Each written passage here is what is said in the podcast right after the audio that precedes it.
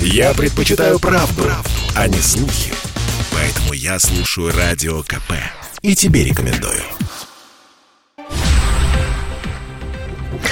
Комсомольская правда, Антон Челшев у микрофона. Продолжаем говорить на главные темы дня сегодняшней уходящей недели. Ровно 20 лет назад, 11 сентября 2001 в США прошла, произошла крупнейшая серия терактов в истории этой страны. Боевики Аль-Каиды, запрещенные в России организации, угнали четыре пассажирских самолета. Два из них протаранили башни-близнецы Всемирного торгового центра в Нью-Йорке. Еще один врезался в здание Пентагона. Четвертый разбился у города Шенксвилла в Пенсильвании. Жертвами атак стали около трех тысяч человек. В этом году в Штатах 10, 11 и 12 сентября объявлены национальными днями молитвы и памяти. Также утвержденное американскими властями в 2001 году чрезвычайное положение из-за террористических атак продлится еще один год. На прямую связь со студией выходит, собственно, корреспондент «Комсомольской правды» в Соединенных Штатах, американист Алексей Осипов. Алексей, приветствую.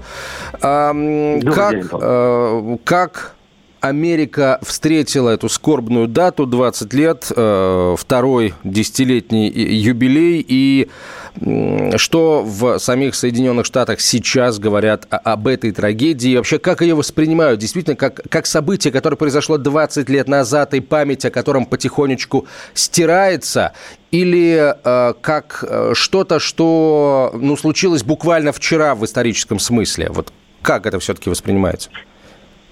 Ну, все по-разному. Это касается в первую очередь тех людей, которые э, через семьи, через судьбы которых, через глаза и сердца которых произошла эта трагедия, для них она еще продолжается, и все раны э, на сердце свежи точно так же, как э, э будто бы это все происходило вчера.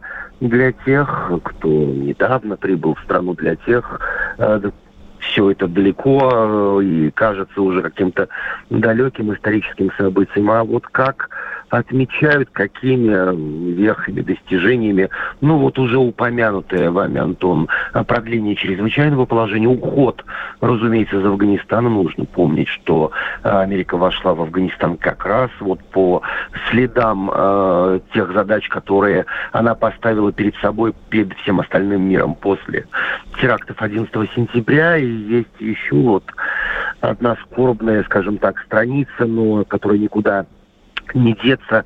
Идентифицированы останки еще двух жертв. Вообще же вот э, э, до сих пор не опознаны, до сих пор не идентифицированы, вообще не найдены, не имеют могил. Э, более 1600 жертв э, вот серии терактов этих, и два человека были идентифицированы, имя одного из них не называется по просьбе СМИ, не разглашается.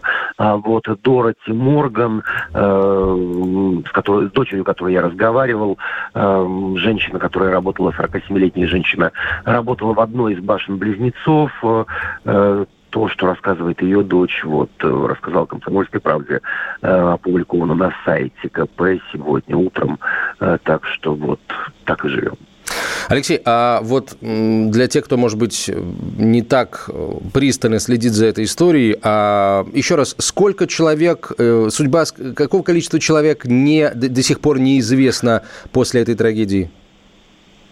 Ну, официальное количество, э, число жертв трагедии, э, не включая самих террористов, 2977, а более 1600 э, человек. Имена, вот как бы известно, они числятся пропавшими без вести, официально признаны жертвами этих терактов. Стоит вот объяснить, как все это происходит, вернее, происходило, когда башни-близнецы обрушились в Нью-Йорке. Какое-то время продолжался разбор завалов, находили фрагменты тел, находили целые тела, э, отправляли их на экспертизу, а вот затем, э, когда крупные эм, остатки завалов были уже разобраны, исследованы, э, это продолжалось несколько лет, в общем, люди, которые приезжали в Нью-Йорк и в 2006, и 2007, и 2008 годах, они видели, что, в общем, на месте башен-близнецов огороженная территория, там все еще дымилось, там все еще производили проводились какие-то работы, так вот всю эту породу, ее отвозили на специальный полигон неподалеку от Нью-Йорка, где до сих пор все эти 20 лет продолжается ее проводили тщательные исследования на предмет вот, поиска людей, их останков, фрагментов. И вот по состоянию, опять же, на сегодняшний день более 10 тысяч фрагментов человеческой ткани, э, костей человеческого тела были найдены, и они по тем или иным причинам не идентифицированы, э, но эта работа ведется, и новейшие методы, в том числе и секвенирование ДНК применяются, и именно они, вот, именно новейшие методы, которым год или два они позволяют, в общем, открывать, э, находить имена, у людей просто появляются могилы. То есть можно сказать о том, что поиски э, и идентификация жертв трагедии, которая произошла ровно 20 лет назад, идет до сих пор? До сих пор прошло 20 лет, и идет до сих пор. А, еще вопрос вот вокруг этой истории. А, вот все эти 20 лет гуляют а, всевозможные, ну, будем говорить так, конспирологические э, версии. Самое, самый большой вопрос, который не дает покоя всем тем, кто эти версии не то чтобы поддерживает, но хотел бы получить ответ на эти вопросы.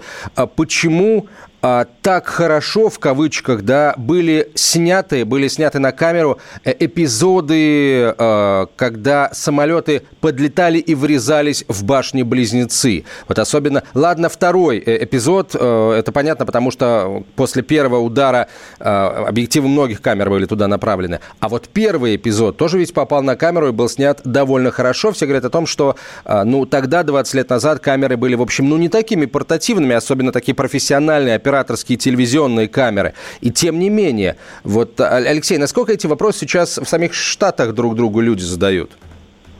Ну, теории заговора играли всегда. Э, скажем так, доминирующую роль. Вот что касается камер, то э, стоит э, просто объяснить для тех, кто никогда не бывал в Нью-Йорке, башни-близнецы стояли на южной оконечности Манхэттена. Это район так называемый Сити, Сити финансовый дистрикт.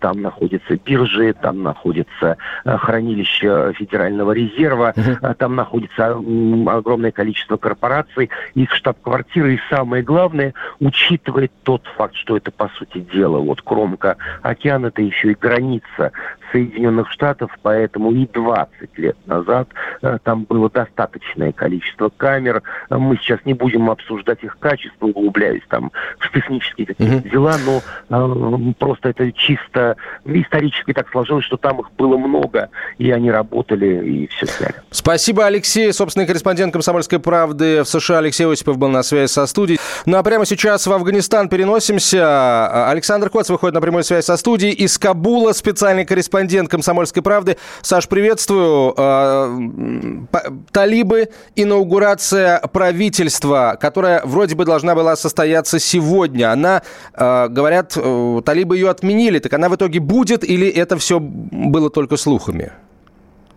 Э, ну, на самом деле официально талибы никогда не заявляли, что они будут вообще в принципе проводить какую-то инаугурацию. Эта информация проходила со ссылкой на анонимные источники в различных западных средствах массовой информации. Талибы же не говорили о том, что они будут официально каким-то образом э, проводить торжественную часть, приглашать кого-то на нее и так далее, и так далее. Они действительно вчера опровергли, э, что будут сегодня проводить эту инаугурацию. Они сказали, что правительство было представлено на а, пресс-конференции, когда были названы а, имена всех э, членов э, Кабинета министров. Я бы отметил, что а, все они э, без исключения представители движения «Талибан», причем подавляющее большинство – это пуштуны, там лишь один узбек и один таджик. Собственно, вот, вот и вся инклюзивность этого правительства. А ну, женщины? И, как вчера женщин нету. А говорили ну, же, что как, женщины будут. Прости, а, перебиваю. Они сказали, что, что женщинам найдется место в новом правительстве э, в соответствии с законами шариата, но а, какую именно должность будут занимать эти женщины, они говорили. Имеется в виду, что все руководящие посты, все портфели министерские, они принадлежат э, мужчинам, и они принадлежат исключительно а, представителям движения «Талибан». Возможно, среди замов будут э, представители других движений. Возможно, я не знаю, начальником отдела какого-нибудь будет женщин, но это не будет руководящая должность, которая на что-то влияет.